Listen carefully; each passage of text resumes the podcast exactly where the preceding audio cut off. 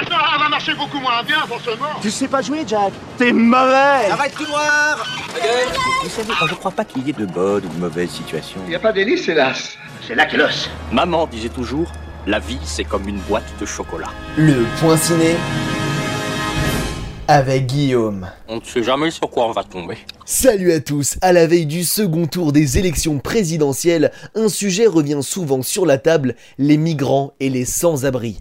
Alors quoi de mieux qu'un bon film pour leur donner de la voix? Aujourd'hui les invisibles vont montrer les crocs avec les sans-dents.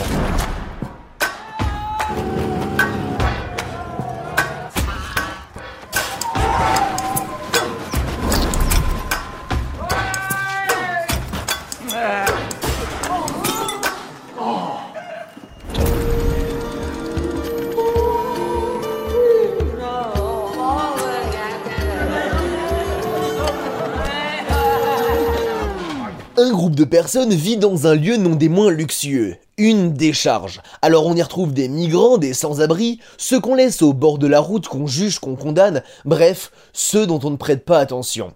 Et qu'est-ce qu'on fait quand on vit dans une décharge Eh ben on recycle les restes de la population en toute illégalité pour survivre et se créer une sorte de hameau de briques et de brocs. Mais tout pourrait ne pas se passer comme prévu quand une équipe de police va se mettre à leur trousse. Comment vont-ils s'en sortir? Eh bien je vous laisserai découvrir ça au cinéma. Alors pour ce nouveau film qui devait initialement s'appeler Les Sans Voix et inspiré des comédies italiennes, le réalisateur Pascal Rabaté a pris des partis pris plutôt radicaux.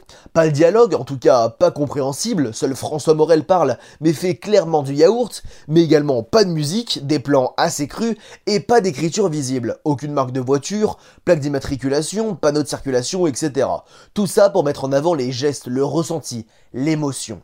Pour le décor de la décharge, ça a été plutôt facile. Le chef décorateur Angelo Zamparuti a l'habitude de récupérer tous les décors des autres films qui sont censés partir à la casse. Alors ça n'a pas été très compliqué, une fois le lieu trouvé, de rassembler des lavabos, des baignoires, des colonnes grecques, des bouts de fusée, un arbre brûlé, un siège de téléphérique. Je sais pas où le chef déco casse tout ça chez lui, mais ça doit être bien le bordel. Ou alors il a des goûts particuliers niveau déco. Allez, dernière anecdote, le tournage du film n'a duré que 21 jours. Et c'est très peu. Leur technique, ils lisaient chaque scène sur place et tournaient direct. Pas de répète, rien.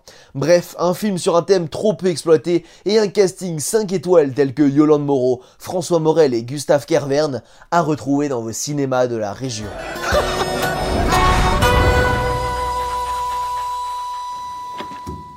Et comme chaque mercredi annonce la sortie de plein d'autres films, je vous invite à découvrir sans plus attendre les SECPA, Le Monde après nous ou encore Un talent en or massif. C'est déjà la fin du point ciné de cette semaine, je vous invite directement à aller sur YouTube et taper l'apprenti ciné pour en apprendre bien plus sur le monde merveilleux du cinéma sans forcément y connaître quelque chose. D'ailleurs j'ai fait une interview avec François Morel, alors n'hésitez pas à foncer la voir. Je dis pas ça parce qu'il est dans le film de cette semaine. Je suis également sur Instagram et Facebook, le même nom, l'apprenti ciné.